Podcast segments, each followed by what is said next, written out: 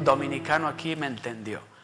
Y también quiero decirles que los, el hermano, los hermanos José, hermano José y hermano Francisco, al final del servicio, van a tener un paquetito de tarjetas de tres tarjetitas. Lléveselas, invite familias, amigos a la iglesia. Dígales que vengan. O a, a los desconocidos, ahí cuando va a la tienda a comprar, invítelos, lo invito a la iglesia. Dele esta tarjetita. Amén. Invítelos a la iglesia. Hemos estado por los últimos, con, este domingo, creo que es el número 3, hemos estado hablando de, esa fe vencedora, de esa fe que no se da por vencido, esa fe que, que cuando le ha creído a Dios está hablando lo que ha escuchado que Dios le ha dicho. Y no solamente lo dice cuando está orando, lo dice cuando está hablando con la familia, con los amigos, en el trabajo. Y está diciendo, si Dios lo prometió, lo va a cumplir. De esa fe vencedora es que hemos estado hablando. Pero en este día vamos a estar hablando eh, sobre el tema de palabras de oración. Palabras de oración. Y vamos a estar en el libro de Marcos y eh, si gustan también ya marcar de una vez en el libro de Mateo, en el capítulo 7. Pero vamos a estar hablando, vamos a pasar un buen ratito en el libro de Marcos. ¿Cuántos de ustedes se recuerdan cuando estaban chicos o ahora que son padres o madres, se recuerdan que a sus hijos ustedes le han tenido que repetir una y otra vez y otra vez y otra vez y otra vez las cosas para que las hagan o para que escuchen lo que tienen que hacer. ¿Sí? ¿Quién de ustedes lo ha hecho? Que le ha tomado una, dos veces, tres veces repetir lo mismo, ¿verdad? Una y otra vez. ¿Por qué lo hacen? Porque si ya le dijeron una vez, ¿por qué tienen que volverle a repetir a su hija o a su hijo? O usted, ¿por qué le tienen que volver a repetir a usted si ya le dijeron una vez? ¿Por qué tiene usted que volver a repetir lo mismo? ¿O por qué usted tiene que volver a escuchar que le repitan lo mismo que ya le dijeron una vez?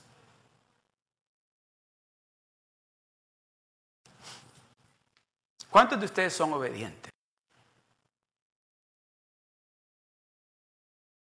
Ok, les voy a preguntar de esta manera. Porque tal vez a los que son casados dijeron, bueno, yo a mi esposa cuando me conviene soy obediente. Pero les voy a preguntar de esta manera. ¿Cuántos de ustedes son obedientes a hacer lo que Dios les está diciendo que hagan? Al 100%. Ok, al 75%. Al 50%. Hay unos 75, unos 50, 30, 20, 5, 5%. ¿Se da cuenta por qué Dios nos quiere repetir una y otra vez y otra vez? Y déjeme decirle, Dios no es como usted o como yo con nuestros hijos. Pero te dije la primera vez y ya la segunda vez va con el cinturón o jalándole el cabello o las orejas, ¿verdad? ¿Verdad? ¿Se imagina si Dios hiciera eso? Oh, yo estoy seguro que un jalón de orejas de Dios, una vez lo hiciera. Y dijera, cuando nos diga lo otro, oh, lo voy a ser obediente, porque me jaló la oreja, miren qué grandota me la dejó. Ah, no se rían de mis orejas. Pero sí están entendiendo por qué Dios tiene, tiene que repetirnos una y otra vez, y otra vez, y otra vez, porque nos ama. Y quiere que nos recordemos de eso que Él nos está diciendo que nosotros tenemos que hacer, y es para el bienestar de nuestro. ¿O no es así? Cuando usted le dijo a su hijo, haz eso, le dijo porque era para no el bienestar de él o de ella. ¿Verdad que no? Era para el bienestar de él o de ella. Sí, hijo, haz eso, hazlo de esta manera porque es para el bien tuyo. No quiero que te metas en ningún problema. No te juntes con ellos. Mami, si ni los conoces. No, porque los he visto, yo sé por qué te estoy... Mami, ¿por qué lo juzgas? Papi, ¿por qué está así? ¿Le han contestado de esa manera? ¿Y, ¿Y usted le ha contestado a Dios de esa manera? Cuando Dios le ha dicho, no hagas eso, no vayas a ese lugar, no te juntes con... ¿Usted le, ¿qué, ¿Qué le ha contestado usted a Dios? Si son mis primos, son mi familia y me están invitando. Por eso es que Dios está de nuevo repitiéndonos algo que cuando lo captemos de esa manera, tiene que haber un cambio en nosotros. Tiene que algo suceder. Cuando nosotros captemos lo que Dios está tratando de decirnos una y otra vez y otra vez, cuando lo captemos y lo agarremos y digamos, ok,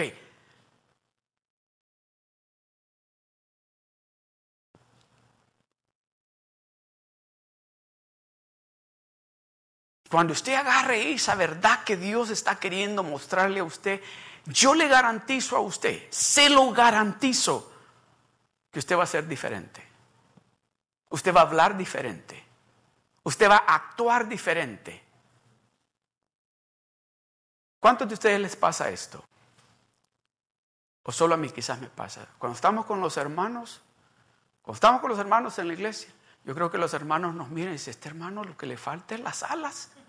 Y la cosita es aquí porque, wow, ¿verdad? Pero cuando estamos afuera del círculo de los hermanos, nos vieran. Vean los chistes que contamos. Vean las palabras que salen de nuestra boca. Vean las actitudes que tenemos en el trabajo. Vieran cómo le decíamos al compañero de trabajo. Oh, oh, mejor no le digo eso. Pero si me está entendiendo. esto nada más es, es, una, ¿cómo se dice? Es, es una apertura de lo que Dios quiere hablarnos. Introducción de lo que Dios quiere hablarnos en este día. De que hay algo bien importante que usted y yo nos demos de cuenta. ¿Cuántos aquí son hijos de Dios? Levante la mano. Si usted es hijo de Dios, levante la mano. Ok, so como hijo de Dios, ¿cómo tiene que caminar? Como hijo de Dios. Como hijo de Dios, ¿cómo tiene que hablar usted? Como hijo de Dios. Como hijo de Dios, ¿cómo se tiene que vestir usted? Como hijo de Dios. ¿Usted sabía algo? O quizás no lo sabe. ¿Usted sabe que usted no es el dueño de usted mismo? ¿Usted sabe que ahora el dueño de usted es Él? Ahora usted sabe de que Él es el que dirige cómo usted habla, cómo se comporta, porque qué? Porque ya no vive usted, ahora vive quién usted. Entonces, ¿quién es el que dicta cómo hablar? Ah, entonces están entendiendo. Vamos rapidito. Vamos a, al libro de Marcos, capítulo 22, capítulo 11, perdón, el verso 22. Leamos todos juntos estos tres versos, del verso 22 al 24. Leámoslo todos juntos. Marcos capítulo 11, del verso 22 al 24. ¿Están listos? Todos juntos. Si están listos, digan, listos. Respondiendo Jesús, todos juntos, respondiendo Jesús les dijo, tener fe en Dios. El verso 23. Porque de cierto os digo que cualquiera que dijere a este monte, quítate y échate en el mar, y no dudare en su corazón, sino creyere que será hecho lo que dice, lo que diga le será hecho. El verso 24. Por tanto, os digo que todo lo que pidiereis orando, creed que lo recibiréis y os vendrá. ¿A quién le está hablando Dios aquí? ¿Está hablando Dios con los que no creen en Él, con los que no caminan con Él, o está hablando con el pueblo de Él? Con los que caminamos con Él, con los que creemos en Él, con los que lo hemos recibido a Él como nuestro único y verdadero Salvador. Eso nos está diciendo, póngame el verso primero, el 22. Dice, y le voy a, a recordar un poquito la historia. Esto sucedió en uno de esos viajes que tenía Jesucristo con los discípulos de una ciudad que se llamaba Betania a Jerusalén. Y dice, si ustedes han leído la Biblia, yo sé que todos han, aquí leemos la Biblia So han leído esa historia, ¿verdad? Y dice que iban para Jerusalén. Y Jesucristo dice que a la distancia miró un árbol de higos y tenía hambre. Jesucristo tenía hambre. Y buscó el árbol de higos porque dijo, ahí tiene que haber algo que comer. Ese árbol tiene que tener higos. Y cuando llegó, algo que me llama la atención, porque dice también la palabra de Dios que aquel árbol tenía las hojas verdes, estaba, estaba bien, no estaba seco. So, cuando Jesucristo lo vio, al instante dijo, oh, tiene que tener higos. Y cuando llegó, que no vio higos, cuando predican muchos esta palabra, dicen que Jesucristo maldijo la higuera. Yo creo que no maldijo la higuera. Porque cuando usamos esa palabra maldecir, ¿se recuerdan lo que Dios le dijo a la serpiente? Maldita serás, le dijo la serpiente. ¿Se recuerdan? Jesucristo aquí a la higuera le dijo, más nunca nadie comerá de tu fruto. ¿Y sabes lo extraño? Es que dice, el verso que sigue dice, y no era tiempo de higos todavía.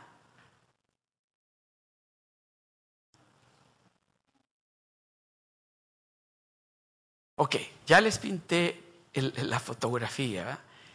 Y cuando él dijo esto, siguieron. Y yo me imagino que Jesucristo decía, no lo puedo creer. Con el hambre que tengo, y este árbol no tiene higos. Esa es otra enseñanza que más adelante vamos a hablar de ella. Pero dice que al siguiente día, al atardecer, cuando venían de Jerusalén para Betania, Pedro le dijo, Maestro, mira, el árbol de higos que tú maldijiste se secó. Y aquí es donde empieza lo que Jesucristo le dice. Respondiendo Jesús a lo que Pedro le estaba diciendo, Dice, Pedro le dijo, maestro, mira, el árbol de higos que tú maldeciste ayer se secó. Está seco. ¿Ha visto usted un árbol seco? ¿Ha visto qué feo se miran? Sin hojas, todo seco. Se mal, se secó. ¿Y qué le contesta Jesucristo?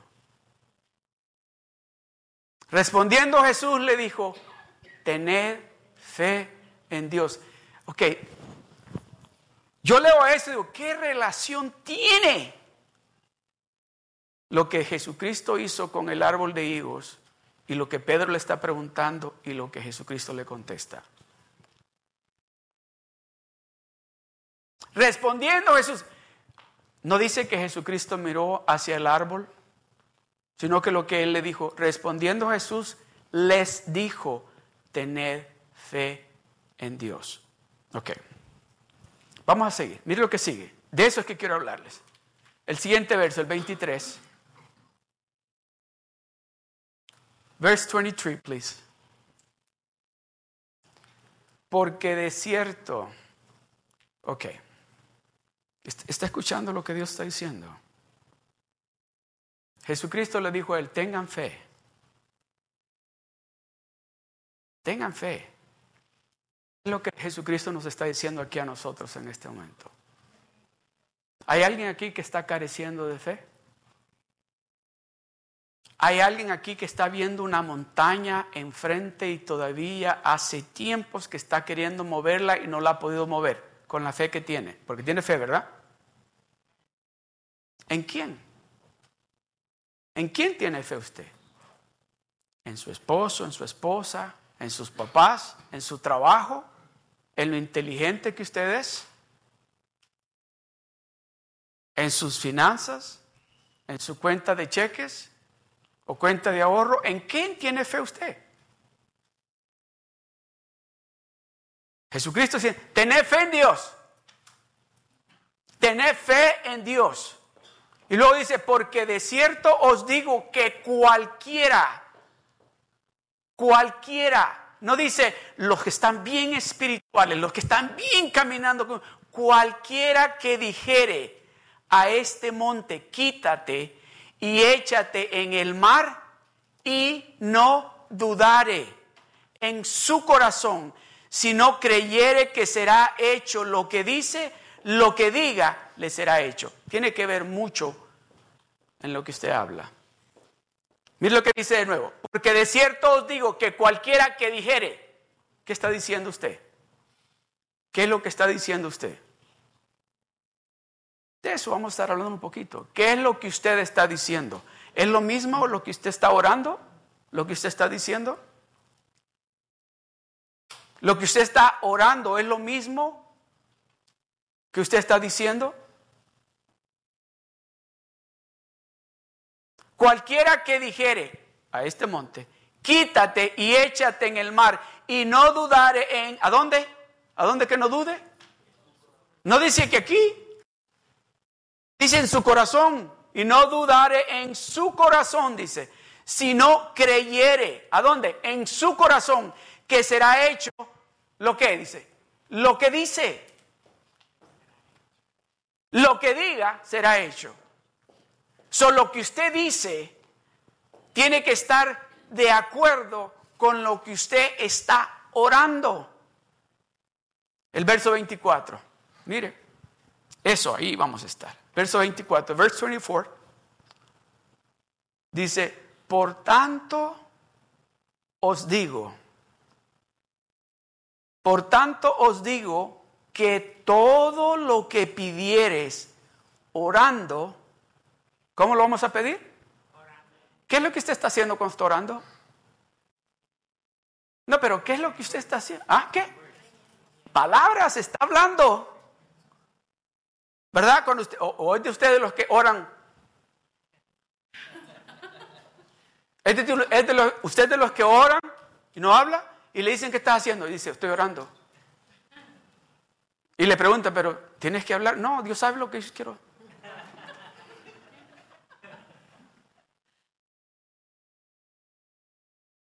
Por tanto os digo que todo lo que pidieres orando, todo lo que estés hablando cuando le estés cuando ah, aleluya.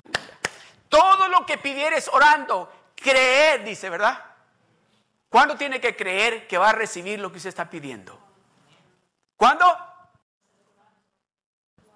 No lo escuché. Ah. ¿Cuándo?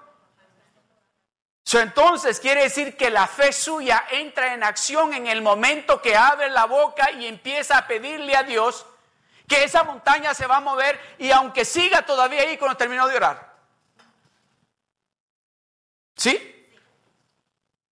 Oh, no, no, no. Okay. Ustedes son de los que dicen, bueno, yo le voy a creer cuando me lo dé. ¿Esos son ustedes?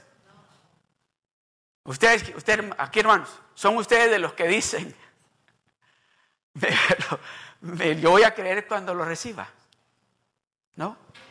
Ustedes son de los que dicen, yo voy a creer ya en este momento. En este momento yo le estoy creyendo a Dios. Ok. Entonces todos estamos creyéndole a Dios en el momento que oramos, que hablamos.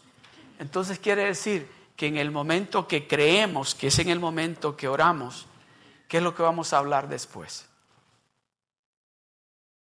Amén. Amén. Amén. ¿Verdad? Ya no vamos a hacer... Gracias Señor, porque yo sé que ese trabajo que tú tienes para mí, ese trabajo me van a pagar lo que yo necesito ganar, porque yo con ese trabajo voy a poder pagar la renta, voy a poder comprarme un carro nuevo. Gracias Señor. ¿Cómo te está yendo? ¿Cómo está el asunto en el trabajo? Si ahí donde estoy, me están pagando apenas 8 dólares. ¿Tú crees? ¿Cómo voy a comprar un carro de esa manera? ¿Cómo voy a poder irme a rentar un apartamento yo solo? No lo puedo hacer. ¿Se fija la diferencia? ¿Se fija lo Por eso es que Dios nos está diciendo, hay algo importante que captar, que entender, que nuestras palabras cuando estamos hablando, ok, Póngame el verso 23 de nuevo. Ya van a ver qué es lo que quiero decirles. ¿Qué dice aquí? Porque de cierto os digo que cualquiera que dijere a este monte. Aquí no está orando. Aquí está hablando. Aquí Jesucristo le está diciendo a los discípulos, en el momento que ustedes estén hablando, le van a decir a esta montaña, te mueves. Te mueves. No está orando. Aquí les está diciendo, el, ustedes tienen que hablar lo que están creyendo cuando están orando. Porque no pueden estar orando y diciendo estoy creyendo y cuando están hablando enfrente de la montaña están diciendo, Ay, ¿cómo me voy a comprar yo un carro nuevo con esto que gano? Mi crédito está bien mal. ¿Quién me va a dar un pre? Empezamos a hablar de esa manera cuando decimos que le estamos creyendo a Dios que Él nos va a dar lo que nosotros le estamos pidiendo. El verso 24, verse 24. Por tanto os digo que todo lo que, le, lo que pidiereis orando, creed que lo recibiréis y os vendrá. ¿Cuántos quieren de esa fe? ¿Cuántos quieren hablar de esa manera? No solo cuando están orando, sino cuando están allá con la familia, con los amigos.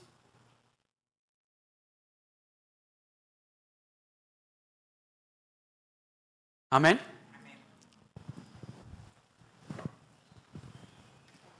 Por tanto, os digo que todo lo que pidieres orando, creed.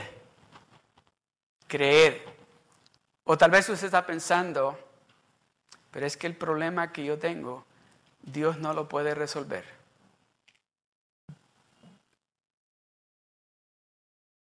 Esta mañana en el servicio de inglés, Ah, una hermana que conocí en las Filipinas, cuando, fui al, viaje misionero a las Filipinas, me, hace como unas dos, tres semanas me envió un text que quería ir a la iglesia. Y pues primero ella pensaba que estábamos allá en, Anaheim. Y el asunto es que ya le expliqué, no, le digo, estamos en la ciudad de Seal Beach. Y me dijo, oh, mejor me dijo, porque yo cuido a un señor aquí en, en Laguna Beach. Y me dijo, pues mejor así me voy más directo. El asunto es que llegó acá y yo no, no sabía que este día iba a estar acá. Y pues estábamos en el servicio de inglés y yo estoy aquí al frente y ella quizás por allá atrás con, con el señor que ella cuida, que es un señor que lo carga en una silla de ruedas. Se terminó el servicio y eso, y yo me estoy ya mirando que ya van a llegar los hermanos de nuestra congregación y eso, y y voy para allá, a ese lugar, al, cuarto ese, y estoy hablando, creo que con Mike, y cuando salgo está esta señora, me dice, ay, pastor. Y yo cuando la vi, no, ¿quién es? Ya le, hablar este, ya le iba a hablar hasta en español porque se me hizo pues, latina, pero es filipina. Y dice, ya se olvidó de mí. Se llama Emelia. Emelia y el apellido es Graciano soy Emelia, me dice, ah, y rápido me dice, porque eso les encanta a ellos. Les, eh, eh, ¿Cómo es que dicen? Un selfie, selfie. Dice, tomemos un selfie, quiero mandárselo al pastor allá, el pastor con que yo anduve allá en las Filipinas. Y ya lo tomó. Y dice, venga, quiero que conozca al Señor que yo cuido. Esto es lo que les quiero contar. Salgo y, y pues el Señor tiene una cicatriz aquí grande donde parece que lo tuvieron por mucho tiempo dándole oxígeno por aquí o comida, algo así. Pero apenas habla, apenas se le entiende y más que todo casi hace así o así. Y entonces le dice ella, él es el pastor que te dije que, que es el pastor de la congregación de español, que lo conocí en el 2012 cuando él vino a las Filipinas y el Señor, ah, me su cabeza así. Y pues este, inmediatamente sentí el, eso que nosotros los hijos de Dios sentimos de orar por esa persona. Y le digo, can I pray for you? Y me hizo, y le ok, y empecé a orar por él. Y mientras estaba orando por él, sentí la presencia de Dios de una manera bien especial. Cuando terminé de orar, de orar por él, estaban sus ojitos, sus lágrimas saliéndole. Y me apretó la mano así y me hizo así en su corazón. Y me hizo así. Le digo, ¿vas a rezar? Y me dijo, sí. Y le digo, Did you believe that you're healed? Me dijo,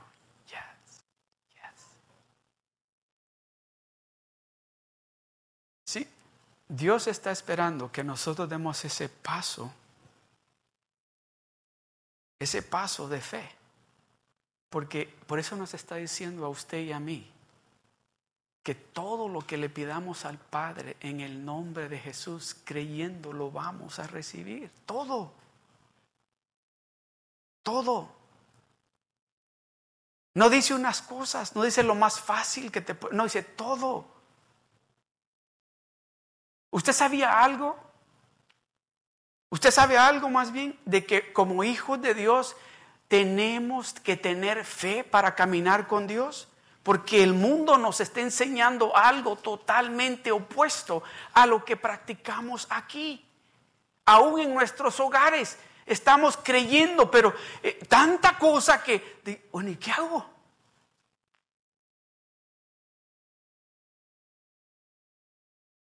Dios nos está queriendo decir hace ratos. Yo no sé a usted, pero a mí hace rato me dicen, tienes que tener fe. Tienes que creerme. Esto que, está, que estoy viendo acá, esto que está sucediendo aquí, déjeme decirle, hace siete años era imposible para mí. Para mí era imposible cuando me dijeron vas a ir a Seal Beach. ¿De qué voy a ir a hacer a Seal Beach? Y luego mucha gente se me acercó y me dijeron, ¿y para qué a Seal Beach? Ahí no hay latinos. ¿Por qué no te vas a Santana o a Long Beach? Lo que es imposible para el hombre es a piece of cake para papá Dios. Yo no sé si eso suena bíblico, pero ya lo dije. ¿Es true? Lo que es difícil para nosotros, Dios dice, solo hago así. Ya estuvo. Pero tenemos que poner nuestras oraciones de acuerdo con lo que estamos hablando. No importa lo que el médico haya dicho. Usted cree, si le ha creído a Dios que Dios lo va a sanar, hable de esa manera. No importa lo que las circunstancias digan. Usted créale a Dios porque esas circunstancias van a cambiar.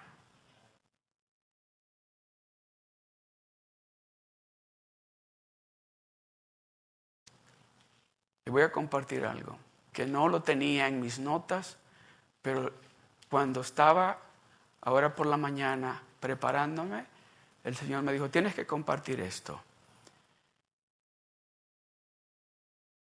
Can you, can you put en Segunda de Reyes, capítulo 20, verso 1. Les voy a leer del verso 1 al 7 para que ustedes se den de cuenta de que el Dios que usted y yo servimos, en el momento que usted clama a Él con su corazón, que pone en fe, perdón, que pone su fe en práctica cuando está que no hay ni siquiera un pedacito de duda en ese momento, usted mueve, toca el corazón de Dios a actuar a su favor. Escuche, dice, en aquellos días Ezequías cayó enfermo, el rey. Cayó enfermo, diga conmigo, de muerte. Y vino a él el profeta Isaías, hijo de Amós, y le dijo, Jehová dice, ordena tu casa, porque morirás y no vivirás. Déjelo ahí. ¿Quién quiere una noticia de eso?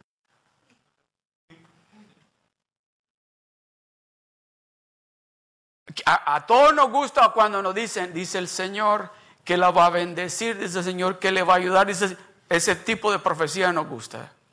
Pero imagínese, viene y dice, dice Señor que ordenes la casa porque te vas. Oh, dice, y le dijo, dice así, Jehová dice así. No le dijo, ¿sabes qué? Porque él sabía, tengo que hablar con el rey. Y no voy a decirle, te vas a morir así nada más. Me tengo que decir, dice Jehová que te vas. a morir.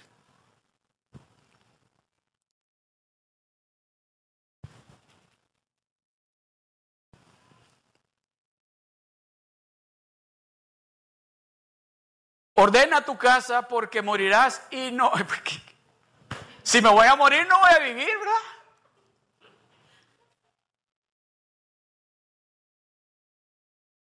Morirás y no vivirás. Ok, el verso 2, veo a, a Ezequiel y dice, oh. entonces, diga conmigo, todos, entonces, leámoslo juntos, entonces él volvió su rostro a la pared y qué, y oró a quién, a Jehová. ¿Cuántos de ustedes se acuerdan cuando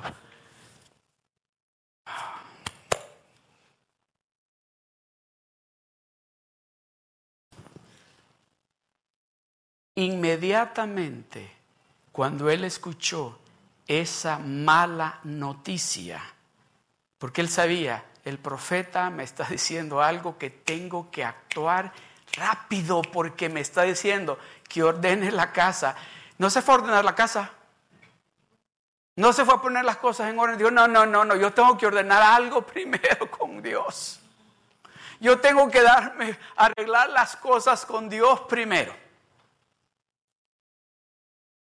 Me acaba de decir que me voy a morir y no voy a vivir. Y me acaba de decir que ordene mi casa. Yo tengo que ordenar mi relación con Dios.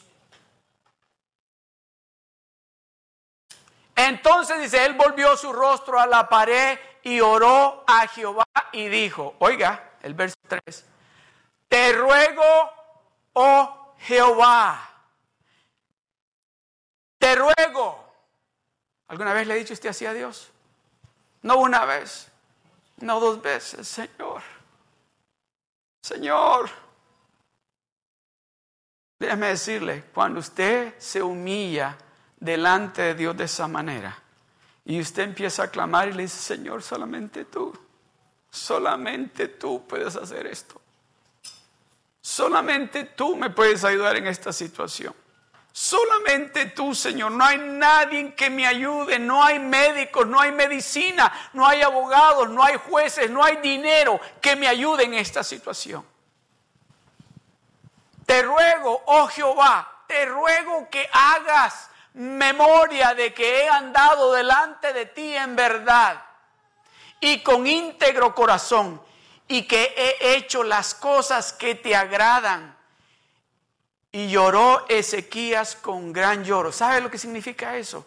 Ezequías estaba. ¿Cuántas veces ustedes han llorado que, que parece que es un, un perrito aullando? ¡Ay, Señor! ¡Ay, Señor, ayúdame! Señor, de misericordia de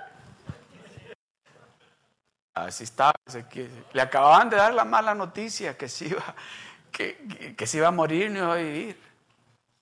O sea que se lo dijo dos veces. Por si acaso no escuchaste que te dije que te vas a morir, te voy a decir, y no vas a vivir. Déjeme decirle, esas malas noticias, muchos de nosotros hemos escuchado malas noticias. ¿Qué hemos hecho? ¿Qué hemos hecho?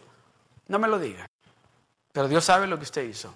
No lo buscó a Él, no lo clamó a Él, no se dio la vuelta hacia Él. Al contrario, se dio la vuelta para afuera. Y lloró Ezequías con gran lloro. Verso 4. Y antes, dice, y antes que Isaías saliese hasta la mitad del patio, ¿se da cuenta cómo es Dios?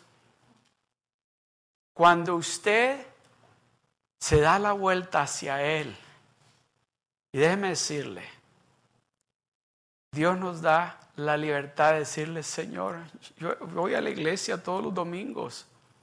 Señor, yo diezmo, yo ofrendo. Señor, yo, yo estoy viviendo una vida santa. Yo, estoy, yo no soy lo que yo era antes. Yo he cambiado, Señor.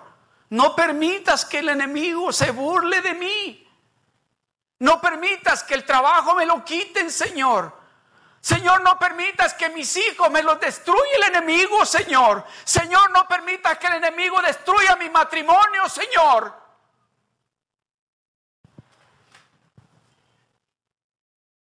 Y antes dice que Isaías saliese hasta la mitad del patio, vino palabra de Jehová a Isaías diciendo,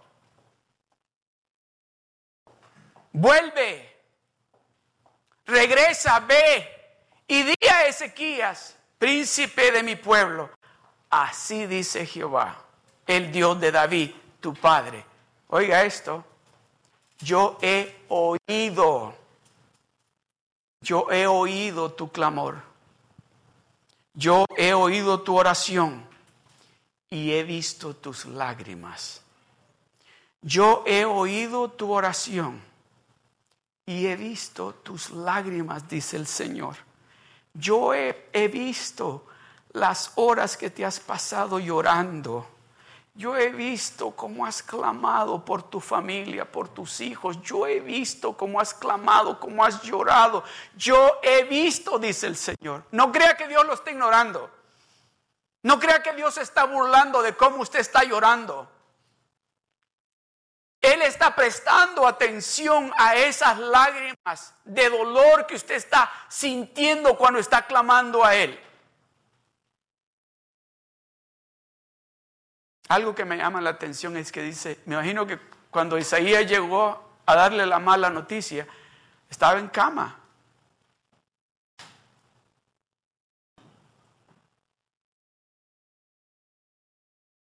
Y en el momento que le dio la mala noticia, hizo así y se dio la vuelta a la pared y empezó a clamar a Dios. Y empezó a decirle, Señor, tú sabes que yo he sido buen padre, que soy una madre buena. Yo me he sacrificado por mis hijos, yo soy un buen empleado. Soy una buena esposa, soy un buen esposo, Señor. Yo soy un buen, un buen vecino, Señor. Yo soy un buen hijo, un buen hermano, una hermana, Señor. Ayúdame. Está inmediatamente, inmediatamente, no dice el tiempo. No dice el tiempo que estuvo Isaías con él, no dice el tiempo que Isaías iba caminando, pero dice todavía estaba en el corredor de la casa del rey. Cuando Dios le dijo, espérate, regrésate. Oh, ese Dios que usted y yo servimos al instante nos escucha. ¿Sabe cuál es el problema? Que nuestras oraciones no se alinean con lo que estamos hablando allá afuera. Nuestras oraciones son todo lo contrario a lo que nosotros, o nuestras palabras son todo lo contrario a lo que nosotros estamos orando cuando estamos creyéndole a Dios. Vuelve y di a Ezequías, príncipe de mi pueblo, así dice Jehová el Dios de David tu padre, yo he oído tu oración y he visto tus lágrimas. He aquí que yo te sano. He aquí que yo te sano. Al tercer día subirás a la casa de Jehová. Al tercer día vas a estar en mi casa. Ah, ¿Sabe lo que muchos hacemos? Cuando Dios nos da la respuesta, cuando Dios nos da ese trabajo que le hemos estado pidiendo, cuando Dios nos ha bendecido con lo que le hemos estado pidiendo, queremos y dejamos de venir a la casa del Señor. Cuando Dios nos sana de esa enfermedad, dejamos de venir a la casa del Señor. Pues hay que ir a pasear. Ya estoy bien de salud. Ahora tengo un buen trabajo. Estoy ganando bien. Aquí tengo que tomar vacaciones. Tengo que divertirme.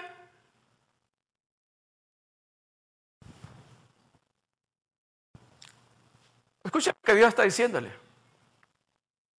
Vuelve y di a Ezequías, príncipe de mi pueblo, así dice, Jehová, el Dios de David tu padre, yo he oído tu oración y he visto tus lágrimas. He aquí yo que yo te sano. Al tercer día, le dice, tienes que ir a la iglesia. Al tercer día tienes que ir a la iglesia. Subirás a la casa de Jehová. El verso 6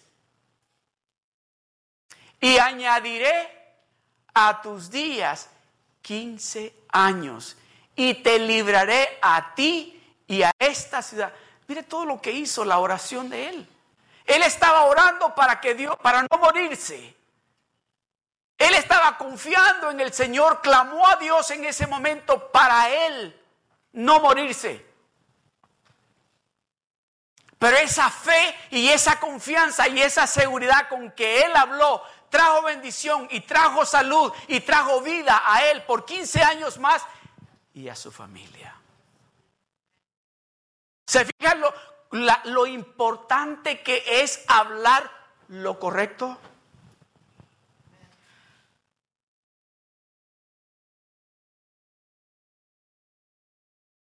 ¿Cuántos de ustedes han oído esto? Yo sé que la mayoría lo hemos oído. Oh, tienes que tomar, ¿cómo me dijeron? Tienes que tomar este, yo creo cómo se llama, este, un, polvito que se mezcla con agua que tiene vitamina C para cuando anda el flu y la gripe. Sí, tienes que tomar porque anda la gente enferma, anda dando eso a toda la gente. Y le digo, ¿qué les di a ellos? A mí no me va a dar. A mí no me va a dar. Sí, tiene que ver mucho cómo usted está hablando. ¿A quién usted le está creyendo? ¿A quién usted le está creyendo?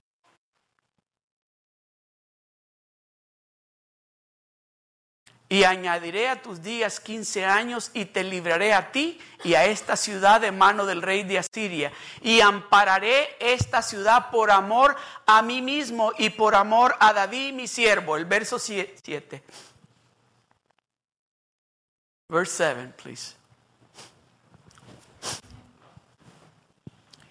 Y dijo Isaías, esto, esto, yo me aguantaba por llegar aquí.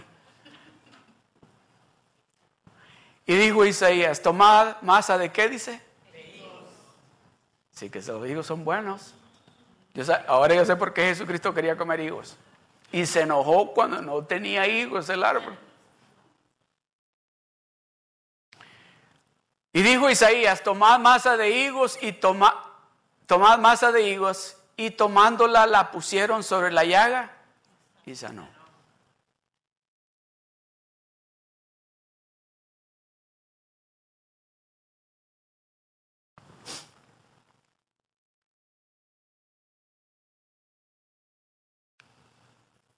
¿Qué es lo que Dios le está diciendo a usted en esta tarde? Lo voy a decir de esta manera. ¿Qué es lo que Dios le está diciendo a usted en esta tarde que ya no tiene que hacer? ¿Qué es lo que Dios le está diciendo a usted en esta tarde que tiene que estar haciendo?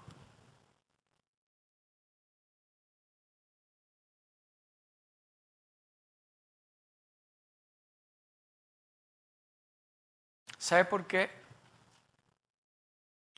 Levante la mano si usted tiene familia que usted dice, mis hijos, mis hijas, o mi, hermano, o mi papá, tienen que estar aquí en la iglesia. Levante la mano.